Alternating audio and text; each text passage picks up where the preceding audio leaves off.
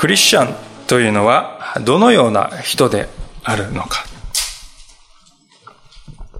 何が クリスチャンのアイデンティティなのか。そのように質問されましたら、皆さんはどのようにお答えになるでありましょうか。私が考えていますのは、クリスチャンはあくまでもこの世に生きている。罪の支配するその場所の中心にあって生かされている。その、そこに囲まれているんだけれども、しかし、えー、神様によって救っていただいて、神様を礼拝するようにと召されているものなんだと。それがクリスチャンであると。そう思うわけであります。クリスチャンというのはですから、決してこの世からですね、隔絶された、なんて言うんですか、こう、穴蔵の中に閉じこもって、象牙の塔の中に閉じこもって生きる。隔絶して生きるというのはなく、この世の中で、主をですね、礼拝して生きる。そのような人であることを思わされます。しかし、今日のこの前の箇所の、まあ去年ですね、見たわけでありますけれども、4月のごめんなさい、4月じゃなくて、4章のですね、1節から16節のところにカインというですね、人物が現れてきます。まあ、この話は皆さんよくご存知だと思います。怒りに身を委ねて、復讐心に身を、復讐心に燃えて、弟を殺し、また、悔い改めを何とかして彼をですね、悔い改め導こうとしておられる神様の手を振り払ってですね、神様のもとを去っていく。それがカインの姿、それが書かれていたわけであります。彼の姿を見て私たちはでは何を学ぶのかということです。それは、このカインはカインだから、私は違うんだから、そうではなくて、私の生き方、私の礼拝もまた、この罪の性質によってねじ曲げられてしまう。そういう可能性があるんだということですよね。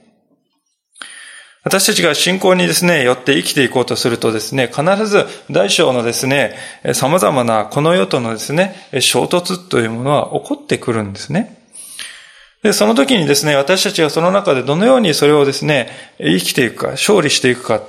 そのためにはこの世の価値観というのは一体どういうものなのかということをよく知っている必要があると思いますね。今日の見事から私たちはこの世の価値観とは一体どういうものなのか、また、そこにおいて私たちの真の礼拝とはどういう、どうあるべきなのかということを共に学びたいと思うのです。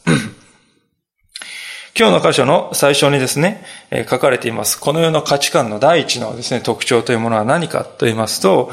それが17節でありますけれども、カインはその妻を知った。彼女は身ごもりエノクを産んだ。カインは町を建てていたので、自分のこの名にちなんで、その町にエノクという名を付けた。えー、まあ、ご承知のようにカインは神様のもとを去っていくわけでありますけれども、その時にですね、彼は神様から何と言われたからというと、14節にありますように、それであなたは地上、ごめんなさい、14節で、私は地上をさまよ歩くさすらい人とならなくてはならないと、こうカインは言ってるわけであります。あなたはさすらい人となる。そういうですね、ことにもかかわらず、カインはでその後に何をしたかというと、町を建てたんですよね。町を建てた。で、町って聞きますとですね、皆さん、こう、三里町であります、三里町であるとか、和久屋町であるとか、まあ非常に大きいですね、ところをイメージするかもしれませんけれども、ここでカインが作ったのはですね、要するにどういうことかというと、壁を作ってですね、守りを固めて、えー、そして、その中に小さなこう部落というか集落のようなものがあるってですね、小さなこう壁で守られた防御の町なんですよね。で、古代社会はですね、今みたいにこう、軍事もですね、軍隊もなく、また、警察もいないわけですから、外敵から身を守るためにはですね、壁があるということは非常に大事なんですよね。もう電話して助けてくださいって、そんなことできない。もう孤立した中でですね、襲われたらですね、ひとたまりもない。だから壁を作って自分を守るっていうことの発想なんですよね。なぜカインは防御する必要があったのでしょうか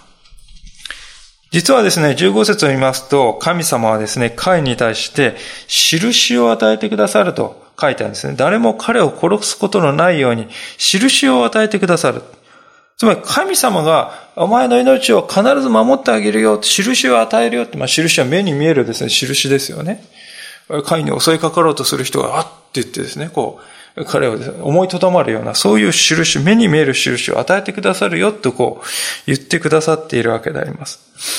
ですから、カインはですね、さすらい人となるにしても、その行く先々どこに行くても、行っても神様の守りを受けて安全に歩めるはずなんですよね。信仰に立つならそうなんです。神様が印を与えて守るって言ってるんですか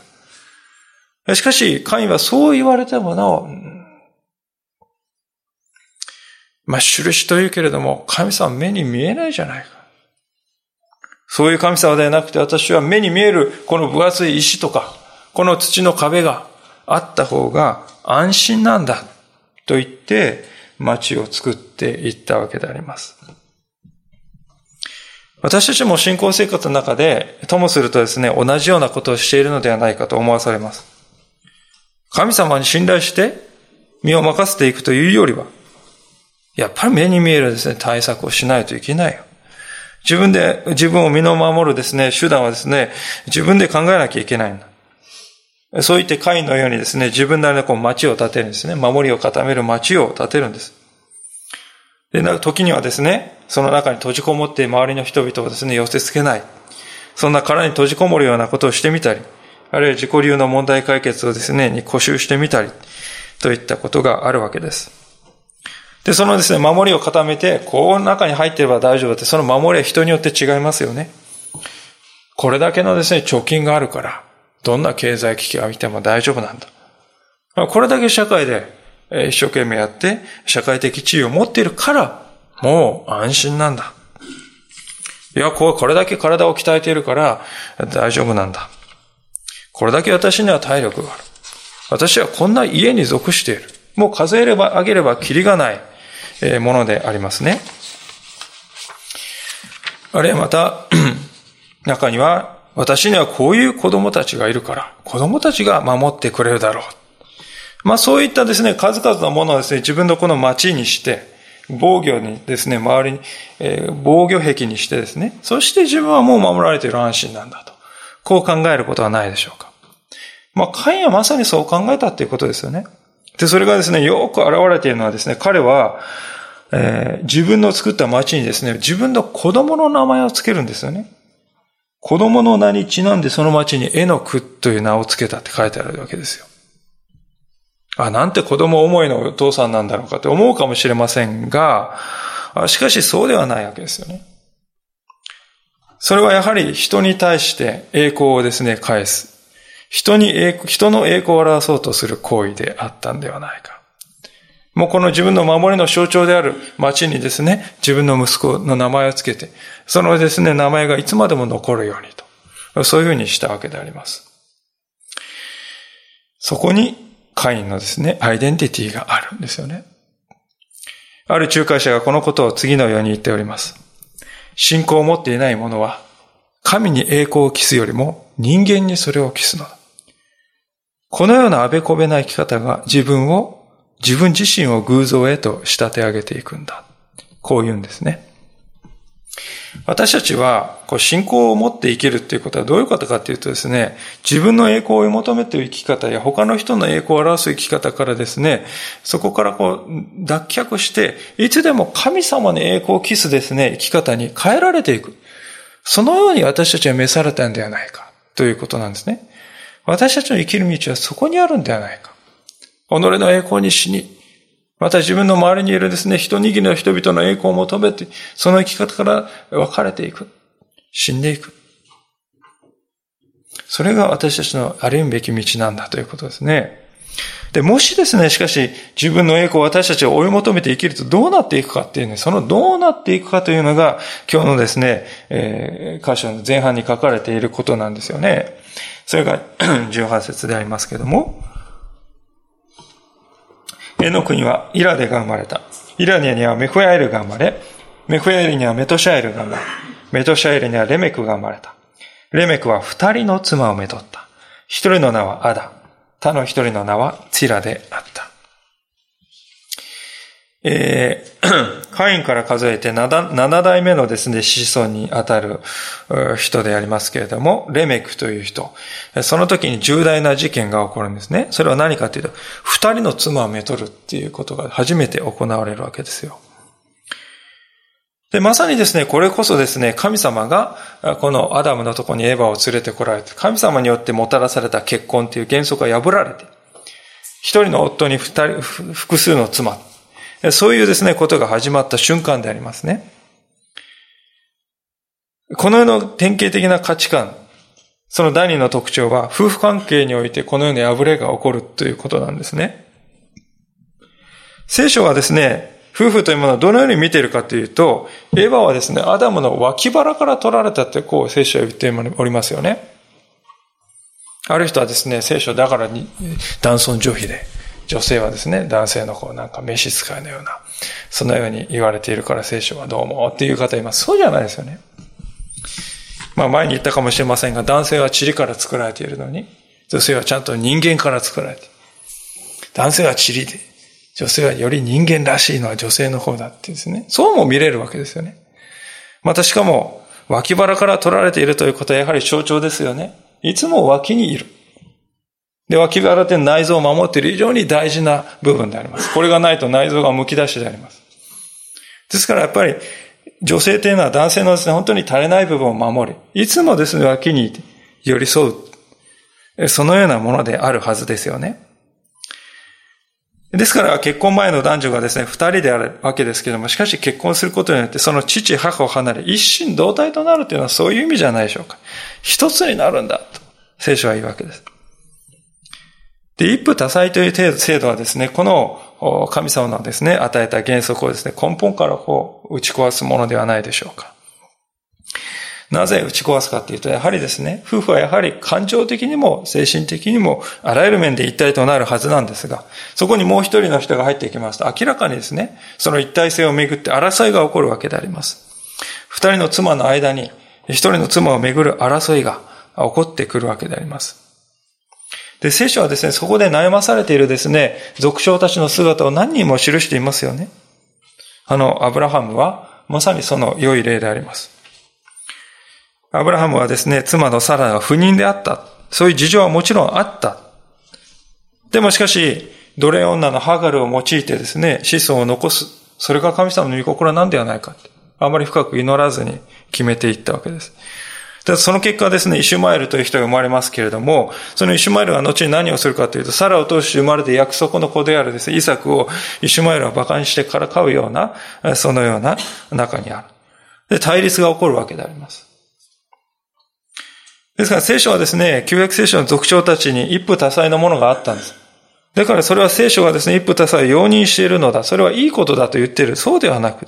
そのようなことが起こるとどういう苦難が起こるかということを私たちに教える実例として、聖書は彼らの姿を私たちに教えてくれているわけであります。で、これはですね、現代に生きる私たちにとっても本当に教訓ではないでしょうか。目に見える形で一夫多妻なんかそんなことをしている人はいないでしょう。法律で禁じられているのです。しかし、心の中ではどうか。ということです？結婚関係にありながらも、その中にない男者です、第三者に心惹かれるような思いが、どこか私たちの心の中にないか。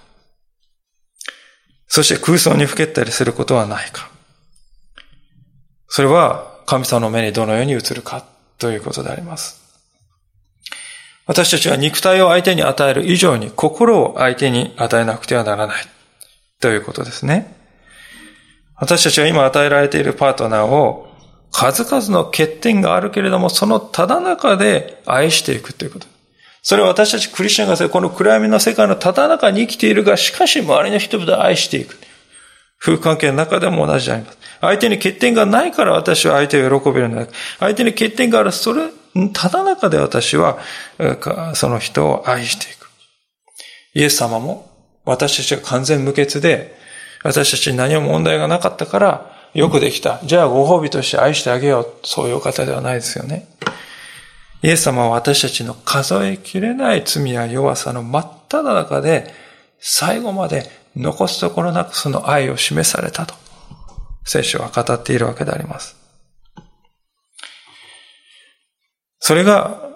夫婦。ですからイエス・キリストと私たちの関係は夫婦に例え、た、た、あの、例えられるんですよね。私たちはイエス様の花嫁として新郎であるイエス様にですね、嫁いでいく。それがですね、目視録の中にあるですね。イメージですよね。まさにそれをですね、この地においても、生きている間でも私たちは実現していこう。それがキリスト者の夫婦関係であります。で、そこからですね、しかし、そういうですね、神様を与えた素晴らしいこの夫婦関係ということを破壊していくということが、どういうことなのか、何をもたらすのか、その結果がですね、もっとですね、明らかになっていきますね。20節アダはヤバルを生んだ。ヤバルは天幕に住む者、家畜を飼う者の先祖となった。その弟のはユバルであった。彼は盾事とと笛を巧みにそうするすべてのものの先祖となった。えー、ティラもまたトバルカインを生んだ。彼は聖堂と鉄のあらゆる用具の鍛冶屋であった。トバルカインの妹はナーマであった。カインが町を建てました。そしてそこに定住が始まったわけですよね。一つのところに留まって生きる。で、そこのですね、結果、レメクの子供たちはですね、非常にこう、ある意味では発展していくわけですね。ヤバルという人は、牧畜業ですよね。えー、牧畜というですね、ことが始まっていく。そして次にユバルというですね、えー、音楽家がいます。そしてトバルカインというのは、まあ、工学屋と言いましょうか。まあ、私などちょっと工学系でありますので、えー、けれども、金属加工に長けている。えーそういうですね、工学というものが起こっていく。現代にまで至るまでですね、これらすべてですね、影響を与えているものですよ。そういうですね、技術ですよ。ですからこれは非常に重要な転換点だったと思うんですが、しかし注意深くですね、この24節までのカインの物語を読むと、カインの家族の物語を読むとですね、そこに何が気づくかというとですね、神とかあるいは主という言葉が登場してこないということであります。カインとその家族のストーリーを通して神様は何を教えておられるかというと、偉大な文明がある。それでも神はそこにはおられない。そういう人間の営みがどのようなものになるかということを象徴的に表してくれています。まさに現代にですね、通じるものじゃないでしょうか。ただ誤解してはいけないのは、じゃあ、聖書というのは文明をですね、否定しているとか。そういうわけではない。神様私たちに想像力を与えてくださいました。またこの手先の器用さということを与えてくださって。そのように人をお作りになった。神様は世を創造されたんですから、私たちもその創造性をいただいてですね、新しいものを生み出していく力が私たちに与えられて、それをですね、用いることは何も問題はない。大いにやるべきことですね。とかくですね、クリスチャンというのはこの世の中でですね、技術を用いて成功しようとですね、それを世の人のために役立てようと、それをすることがこういけないかのような、出世をですね、考えることはいけないかのような考えがありますけれども、それは決して聖書の言うことではない。私たち与えられている賜物を用いて、本当にそれを、豊かに用いて伸ばしていくですね。いいんですよ、それが。しかし大事なことがある。誰のためにそれをするのかということです。もともとそのようなですね、力が与えられているのは、神様のために、神の栄光が私を通して表されるようにと。そういう動機でそれを行っていくということが大事なんですが、会員たちのですね、家族の中には神様という概念がないわけですね。それがですね、どうなるかというと、恐るべき復讐の道具としてそれを用いるようになってしまっていくということなんですね。でその典型的な例がこの23節と24節であるように、このレメクという人のですね、生き方です。さて、レメクはその妻たちに言った。アダとツィラよ、私の声を聞け。レメクの妻たちよ、私の言うことに耳を傾けよ。私の受けた傷のためには一人の人を、私の受けた打ち傷のためには一人の若者を殺した。カインに7倍の復讐があれば、レメクには77倍。とこう言うんですね。レメクがここで言っていることはですね、自分が肉体的な何かですね、ひどい仕打ちを受けたらですね、えー、どんなものであろうと私はそれ、命をもって報いてやるぞっていうことです。一人の若者を殺したって書いてある若者っていうのはですね、むしろですね、この、なんていうんですか、ティーンエイジャーとか、20代の青年というよりはですね、若い、幼い子供もですね、含んでいる言葉なんですね、若者と訳されていること。ですが、彼が何をしているかということは想像がつくわけです。で、それどころかですね、彼は言いません。会に7倍の復讐があれば、自分には77倍だとこう言うんです。聖書では皆さんご承知のように7というのは完全数ですよね。完全性を表す言葉です。で、それがですね、77倍っていうのはですね、もう完全を超えてこう無限に行う。再現なく行うぞってそういうことなんですね。で、もともと7倍っていうのはどこから来たかっていうと、15節のあるように、神様がカインに約束してくださったんです。それだから誰でもカインを殺す者は7倍の復讐を受けるって神様が言ってくださったんですよ。あなたに害を加えることがあれば、私がそのものに7倍の復讐を持って臨む。私が完全なですね、裁きを行ってあげる、あげるから。と、こういう約束なんですね。神様の正しい完全な裁きに、7倍の裁きに任せなさいっていうのがですね、この15節の言葉なんですが、レメクが言ってることはですね、もうその神様、完全に超えてしまう。神が77倍やるというのは私は77倍までやってやる。無限にそれをやってやろうではないかというわけです。レメクは要するに自分が裁き主である。自分が決めるんだ。ということなんですね。こういう価値観に生きている。先ほど言いましたように、このレメクの息子たちは非常に有能な人々です。現代にまで続く技術のですね、礎を作った人ですが、しかしそれはですね、彼の、彼らの価値観というのは神様はいらない。神様なんかなくても私たちはこれだけすることができるじゃないか。これだけ有能ではないか。これだけ自分たちで自分のやりたいように裁き、裁いていけるじゃないか。支配できるじゃないか。そういう価値観から出たものであったということですね。まさに聖書にですね、次のような言葉が書かれている通りでありますが、一箇所開けたいと思いますが、詩篇の10編の4節というところにこのような言葉がありますが、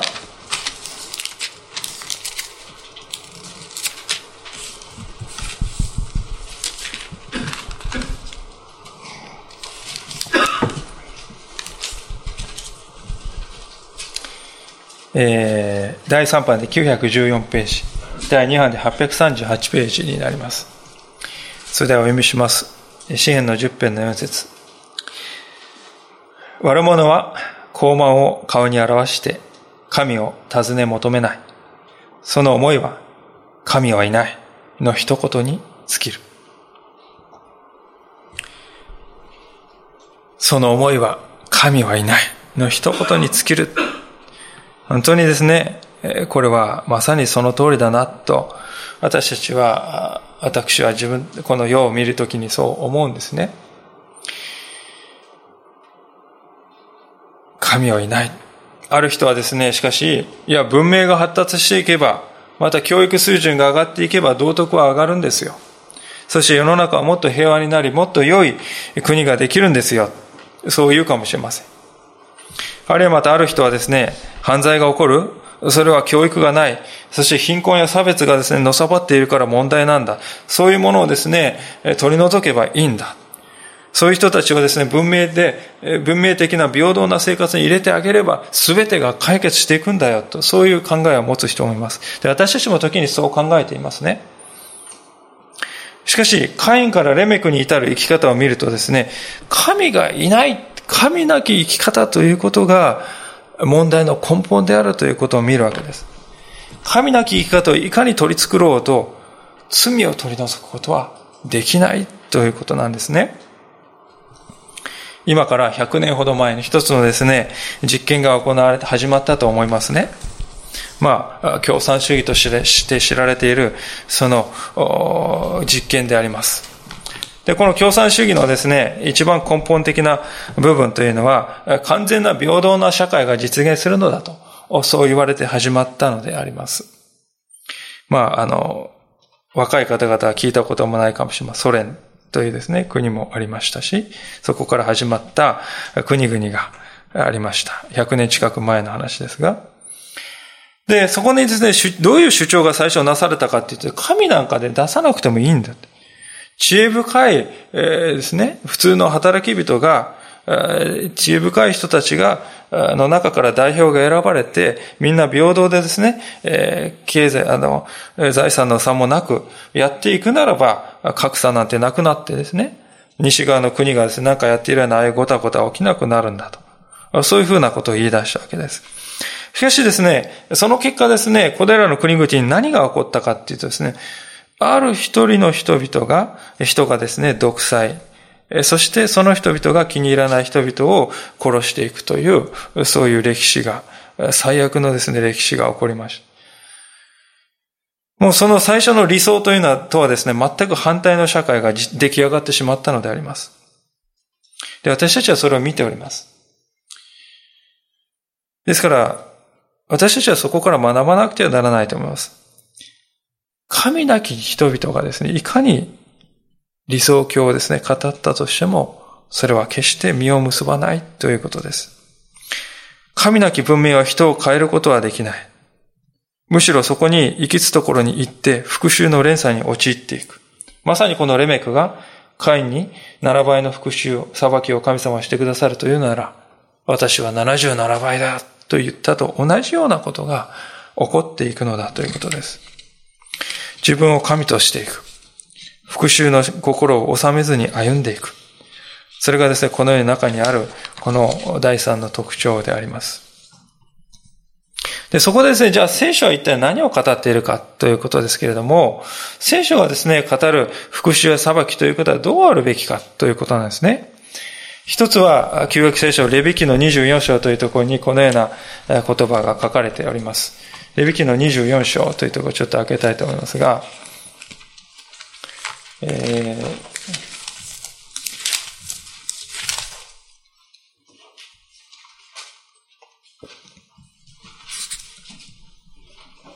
レビキンの24章の19節のところにこう書かれております。読ませていただきます。もし人がその隣人に傷を負わせるなら、その人は自分がしたと同じようにされなければならない。骨折には骨折、目には目、歯には歯。人に傷を負わせたようには、に人は自分にもそうされなければならない。自分を撃ち殺す、動物を撃ち殺す者は償いをしなければならず、人を撃ち殺す者は殺されなければならないとこう書いてあります。で、これはですね、よく同害復讐法と呼ばれます。同じ害を与えても良いという、そういう復讐の、決まりですね。で、ここに書いてある精神というのは、受けたのと同じまでは与えても良い、罰を与えても良いが、それ以上はいかんというですね。決して受けた以上に踏み越えちゃいけない。復讐の連鎖を食い止めるために、聖書は、こう語っているわけで、これはですね、ただですね、聖書のオリジナルのですね、ものだけではなくて、この時代のですね、中近東のですね、国々、まあ、ハムラビ法廷なんてよく知られてます。あの時代からあった概念です。ですから聖書がです、ね、新しいことを語っているというわけでは必ずしもないんですね。で、むしろ私たちは聖書の新しさに生きるということはですね、三条の説教の中においてイエス様が言われたことに生きるということなんであります。マタイの福音書のですね、6章というところ、ちょっとまた一気に問いますけれども、マタイの福音書の6章の43節のところにこのような言葉が、えーえー、6章じゃないですね。ごめんなさい。あそうですね、マタイの6章。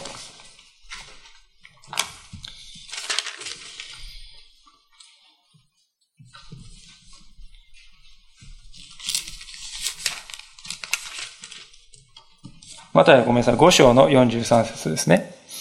ここのように書かれております。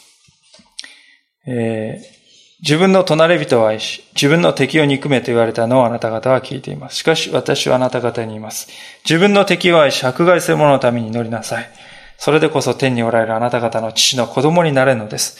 天の父は悪い人にも良い人にも太陽を昇らせ、正しい人にも正しくない人にも雨を降らせてくださるからです。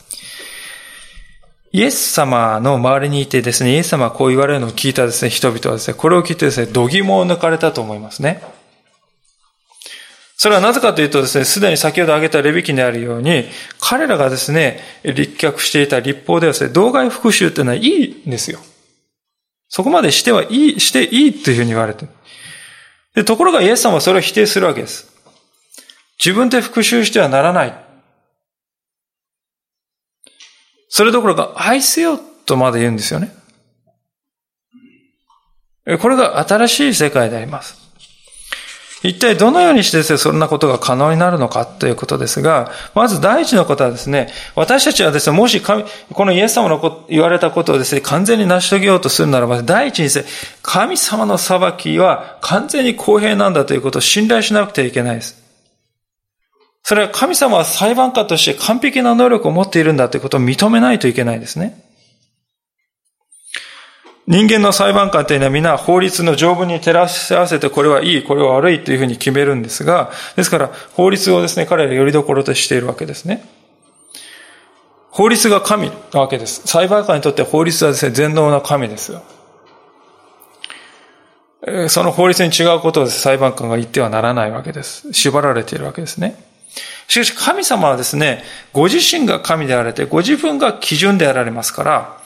神様をですね、全能の神様と認めるんだったら、神様は完璧にですね、正しい正義を、えー、実現してくださるんだという、そういうお方だと認めないといけないです。そこに完璧に信頼しないといけないです。神様は時に私のですね、不都合に悪いことやるんじゃないか。神様というけども、なんだこれはって思っているとですね、愛せないですよ。神様でも間違えることあるんじゃないかって思えるとですね、思ってしまった時に信頼できない。私たちもですね、本当にこの、この間の袴田さんのですね、釈放されたこともありました。まあ、解決がどうなるかわかりませんが、えー、裁判官でもですね、まあ、党のですね、第一審の裁判官の人が、最初は無罪って書こうとしたのに、二人の裁判官しか有罪って書き直せって言われて、もうできないと思いながらも必死です書き直して、その結果どういうですね、判決がなって45件のですね、調書のうち44件は却下して、1件だけは認め、その1件をもって死刑にする。それが上級審でも維持されて、死刑として30何年間も囚われる。確定して、合計で50年近く牢になる。で私たちはそういうのを見るとき、人間のですね、やはり裁判というものに限界があるということを認めなくてはいけない。ですけれども、神様の裁きにはそのようなことはないんだ。そういうふうに思えるかということです。でだからこそですね、私たちは聖書がこういう言葉をですね、こういうことをですね、受け入れられるんですね。ローマ書の12章というところを開けていただけますでしょうか。ローマ書の12章の19節です。有名な言葉です。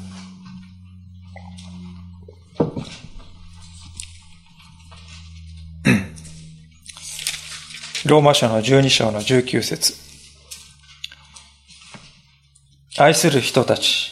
自分で復讐してはいけません。神の怒りに任せなさい。それはこう書いてあるからです。復讐は私のすることである。私が報いをすると主は言われる。はっきりと聖書は言っています。怒りや妬みや憎しみはあの人は許せないという思いが、ふつふつと湧き上がってきたときに、それはですね、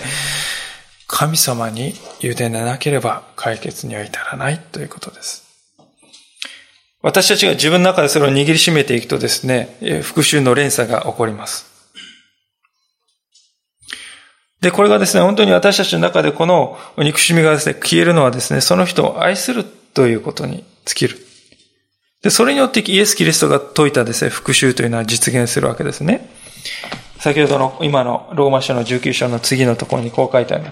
もしあなたの敵が飢えたなら彼に食べさせなさい。乾いたなら飲ませなさい。そうすることによってあなたは彼の頭に燃える炭火を積むことになるのです。悪に負けてはいけません。かえって善をもって悪に打ち勝ちなさい。ここに至ってですね、初めて私たちの中からに本質的な解決が来るんです。私たちが復讐心を握りしめて、それをですね、いつか晴らしてやろう。あれを晴らしたらスッキリするか決してスッキリしないのです。このようなですね、道に行かなければ、私たちはそこから自由になることはできないんですね。いや、そんなこと言われたって無理ですよ。20年来のしがらみがあるんです。そういう方も多いかも、多いと思い。いるかと思います。私たちは自分のですね、過去を振り返ってそこに目を奪われていく限りですね、私たちはできない。しかし私たちはもし十字架の死を思うこと、思うならば、それが可能になる。十字架の死を思うならば、それ以外には私たちの心から復讐の思いが消えることはないわけですね。で私たちが十字架を見るときに何を見るかっていうと、そこにはですね、ああ、復讐、あの人に復讐してやろうと考えているこの私こそ、実はあそこにつくべきものだったんではなかったか。罪に対して怒りを発せられる。罪をですね、そのまま受け入れることはならさらない。神様の清さというものはそういうものだとすれば、私こそ、まずそこに裁かれるものであったんだな。私は人の罪はですね、目についても気になってしょうがないけれども、自分の欠点はですね、なかなか気がつかない私なんだな。で、私がですね、本当に罪人だってこともわかんないでいた頃にイエス様はすでに十字架についてくださっていたんだな。罪のないお方を十字架をこれにして、えー、払い、復讐した気になっていた。それが私だったんだな。ああ、私こそ、神の復讐を受けて当然なものだってんではなかろうか。ところがイエス様は十字架の上で、父よ、彼らをお許しください。自分で何をしているのかわからないのです。と祈ってくださったんだな。父なる神様また、ご自分の目の前で巫女が無残に殺されるのを忍んでくださった。それが私たちの信じている、私の信じている主ではないか。私は自分の小さな傷をことさら大きくですね、見せかけて、まあそうですよね。国際関係でも自分の受けた国はこんなにひどい被害を受けてあっちはやったって言ってですね、そういうことを言い合うのがですね、もう、なんていうんですか、この世の中の当然のこととされております。私たちも同じように自分の小さな傷をですね、大きなこんなことをされたと、もう、やたらその最後に至るまでですね、覚えているのに、そしてそれをですね、巨大な復讐の燃料にしてですね、ふつふつと怒りをですね、いつまでも消えさせないで、えー、心の中で灯していた。そんな私たちを、愚かだな、お前は、って言うんじゃなくて、そんな愚かさのただ中でひたすらに主は愛してくださった。十字架を見るときそこに何が起こるかというと、罪のですね、復讐と神の愛の完全な現れが一度にして成就している。それが十字架という場所なんだ。ですから私たちはですね、本当に心の中に復讐心を感じてしまったときに、もし本当に私たちは十字架の愛に触れるならば、私たちの憎しみは消え去っていく。もちろん一朝一夕です。もう何にもなくなったってわけじゃないけれども、それでも私は十字架に目を向けていく。それならば、そうしていくなら私たちの内から、そのような裁きが消えていくのではないか。もし私たちは十字架というものを知ってもなお人を裁いているのならば、自分の罪の理解が浅いということではないだろうか。なぜなら私たちは自分の正体を一目でも見ると、垣間見ると、一体どうして神が愛しておられるあの人を私は憎んでいるんだろう。神が愛すると言っておられるのに、どうして私は憎めるのだろうか、と思うようになってくるんですよね。イエス・キリストの愛に触れていくということは人を変えて、人を謙遜なものとしていきます。ですから皆さん、いかなる文明や評論家たちがですね、えー、あるいは思想家たちが、神なしでこの世が良くなるということを語ったとしても、私たちはそれに動かされることはない。イエス・キリストにおいてなされ、なしてくださった変革。人には実現することはできない。私たちはここに立たなければならない。そう語っているのであります。神様の力がですね、じゃあそのようなですね、本当にあらゆる人間のわだかまりを超えてですね、キリストの愛を表していく。それは一番どこで表されるかっていうと、それが教会だというところですよ、皆さん。教会というところはそういうところであります。聖書はキリスト者であるということは神を愛するのと同じように兄弟姉妹を愛するものであるとこう、キリスト者を定義しているのであります。第一ヨハネの3章の11節というところにこのような言葉が書かれております。えー、第一ヨハネの3章11節をちょっと開けてみていただけますか？聖書の一番後ろの方です。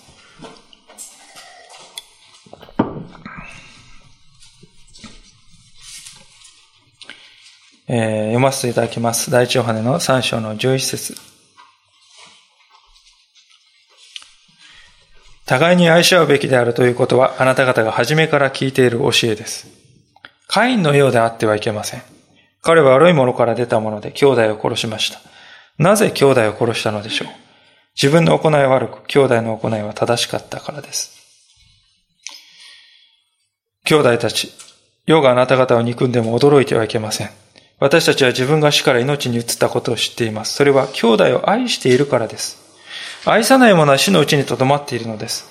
兄弟を憎む者は皆人殺しです。言うまでもなく誰でも人を殺す者のうちに永遠の命がとどまっていることはないのです。キリストは私たちのためにご自分の命をお捨てになりました。それによって私たちに愛が分かったのです。ですから私たちは兄弟のために命を捨てるべきです。世の富を持ちながら兄弟が困っているのを見ても、憐れみの心を閉ざすようなものに、どうして神の愛がとどまっているでしょう。今日子供たちよ。私たちは言葉や口先だけで愛することをせず、行いと真実をもって愛そうではありませんか？兄弟を愛さないということは、それはカインのようだ。そこまでですね、聖書は言うんです。兄弟を愛さないともう心に決めて、あの人は絶対に愛さない。そう決めるということは憎んでいるということであり、その憎むということは心の中でその兄弟を心の中から消した。つまり殺した。そこまで言うんですね。それが聖書の基準だと。しかもそれをなぜしたかっていうと、兄弟、自分の行いは悪くて兄弟の行いは正しかったから、この視点大事ですよね。私たちは自分が正しくて相手が間違っている。だからあの人は裁かれて当然だと思うんですけども、カインもそう思ったんですけども、実はですね、カインがその行いは悪くて、アベルの行いはよく正しかったんですよ。こういうですね、あべこべなことが私たちの中に起こっております。私が正しいというところを捨てなくてはならないでしょう。厳しいなと思われるでしょうか。もちろん神様はそのことを百も承知であります。で、私たちがですね、それが肉の力でできたならばですね、それこそ神なし理想郷を実現しようとする試みは成功したと思うんですが、実際はそうではないわけです。私たちは精霊の働きによって絶えず助けていただくて、いただかなくては、これは決しておぼつかないんですね。ある人はですね、ですから神様との関係だけが重要なんですよ。他の人間との関係はですね、重要ではないんですって言うかもしれません。そして、礼拝を、から身を引き、また交わりから身を引き、一人の世界にこもろうとする方もいるかもしれません。それはある意味でカインの生き方に通じるところあると思いますね。カインはですね、神様の前から去ってですね、そして野にいる二人だけのところに行った時に、えー、悪を行いました。一人のところにこもろうとする。そういう生き方に通じるところがあるんではないかと、ヨハネは言うわけであります。イエス様はある時立法学者から尋ねられました。立法の中で一番大切な戒めは何ですか？そう聞かれた時にイエスは何と答えたか皆さんよくご承知だと思います。第一に神を愛することである。心を尽くし、力を尽くし、思いを尽くし、あなたの神である主を愛することである。しかしここで終わらなかった。二番目はこうです。あなたの隣人はあなた自身のように愛することですと言われて。で、その後が重要ですね。聖書全体がこの二つの戒めにかかっているとこう言われました。一つではなく二つの戒めにかかっていると。つまり神様を愛することと隣人を愛するということはですね、あたかも信仰生活というこのタイヤのですね、二つの車輪のようなものです。真の意味で神様を愛そうとするならばですね、それは隣人を愛さずにはいられないということです。いや私たちは神様だけが重要で、まあ、隣人はね、その、小さくてもいいんですよ。っていうとどうなるかっていうとですね、皆さん、大きいタイヤと小さいタイヤ繋ぐとどうなるかって、こう、ぐるぐるぐるぐる回るだけですよね。同じところを人生で巡り巡って、またこの問題で私は考えて、また私はこうしている。同じところぐるぐるぐると先に進まないことですね。多くの人々がですね、この神を愛することと隣人を愛するということは同じほどにですね、重要である。そのことをですね、認識していないので、なかなか信仰の成長を見ないのではないかと思います。神様は私たちをですね、孤独な宇宙空間に作ったのではなくて、人の間に置いたんですよね。まあよくあれ人間というのは人の間とか、人と人と交わり合い、励まし合い、ぶつかり合い、それを乗り越えていくによって成長していく。それが教会である。信玄の27章の17節は鉄や鉄によって解かれ、人はその友によって解かれていくとこう書いてあります。私たちがにとってそれが実現するところが教会という交わりなんだということですよね。さあ、そういうわけで、今日ここまでですね、カインとこの子孫の歩みを通してこの世の価値観というものはこういうものなんだ。で、私たちは本当にその中に勝利していくですね、きっかけをいただいているんだということを見てきました。しかし、今日の最後のところをですね、もう一度見たいのでありますけれども、創世紀の4章の25節を見るとですね、神のための価値観というのはこういうものなんだというのがですね、現れています。それが最後に見て終わりたいと思いますが、アダムはその、さらにその妻を知った。彼女は男の子を産み、その子をセツと名付けていった。カインがアベルを殺したので、彼の代わりに神は私にもう一人の子を授けられたから。セツにもまた男の子が生まれた。彼はその子をエノシュと名付けた。その時人々は主の皆によって祈ることを始めた。もう話はですね、アダムから数えて7段目のレベクまで進んでいるんですけど、またですね、ここでアダムの子に焦点が戻ります。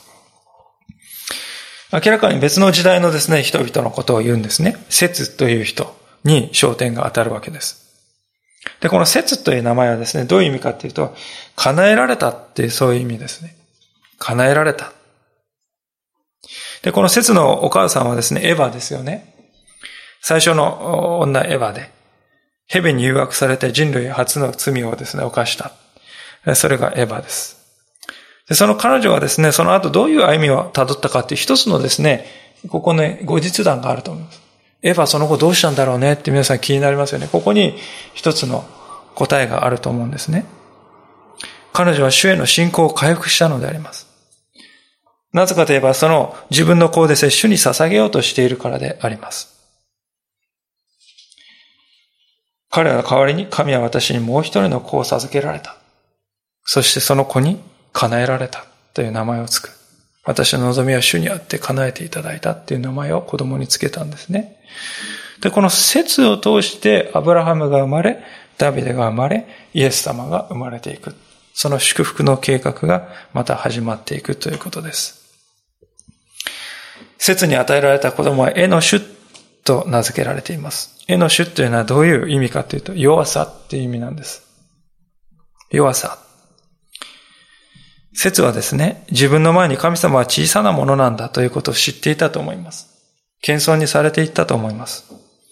彼が息子にですね、弱さって名前をつけるんですね。あんまり私たちね、弱さって名前つけたくないじゃないですか。で、結強いね。強い子になってほしいと思うんです。でも、説は絵の種に弱さっていう名前をつけたんですね。で、成長したエノシはですね、親がその名前に込めた願い通りに自分の弱さを知るということによって、私は神様により頼んで生きなくちゃならないな。それで祈ることを始めたっていうんですよね。祈りという言葉は聖書の中に初めて登場するのはここなんですね。私たちの祈るべき、あ、祈りのあるべき姿がここにあるんじゃないでしょうか。祈りっていうのはですね、弱さから出発するっていうことです。自分の弱さの認識から祈りっていうのは生み出され、生まれたということです。ある人はですね、皆さん、私祈り苦手なんですよねって言いますね。よく聞きます。で、そこのですね、背後にあるのはどう、どうにかつってあの、牧師のようにとか、あの、長老のように祈れない。なんかこう祈りというのは高尚な人物がするですね、こう、美しい言葉である。そういうふうに考えている方はいるかもしれません。でも、なぜ私たちが祈れないのか。よく考えるとですね、本質的なですね、私は祈る必要を感じてないから祈らないんじゃないでしょうか。お腹が空いたらですね、食べたくなるわけです。えその、本当に私たちは自分の霊の渇きっていうものに気づいていないから、自分の弱さっていうのに気づいていないから、祈ろうって気が起きないんではないか。祈りが苦手なんですって言うけども、実は祈りが必要だと思うほどに自分は弱いものだとは思っていない。そういうことはないでしょうか。で、自分の弱さを知らないということはどういうことかというと、創造者なる神様の偉大さというものに触れてないからじゃないでしょうか。私たちは偉大なお方に触れたときに自分はいかにちっぽけなものかってわかります。神様を知らずにいるということは自分の弱さもわからず、自分の弱さがわからないということは祈りも湧いてこず、そのような悪循環に陥っていきます。カインという人はもともと神様を礼拝することにおいてつまずいたんです。高慢と怒りが彼の礼拝を破壊してしまいました。しかし、カインの弟にあたるこの説という人は、謙遜と祈りに人でありました。神様に対する真の礼拝を回復して、そして救い主につながっていく、えー、ケースを生み出したんですね。まさにこの二人の姿こそ、高慢なものの終わりはどうなり、また謙遜なものに与えられる祝福はどのようなものであるか、鮮やかに示すものではないでしょうか。25節には、主の皆によって祈ると書いてありますが、これはですね、主の皆を呼ぶって書いてますね。下の米印の、26節の米印。主の皆を呼ぶということであります。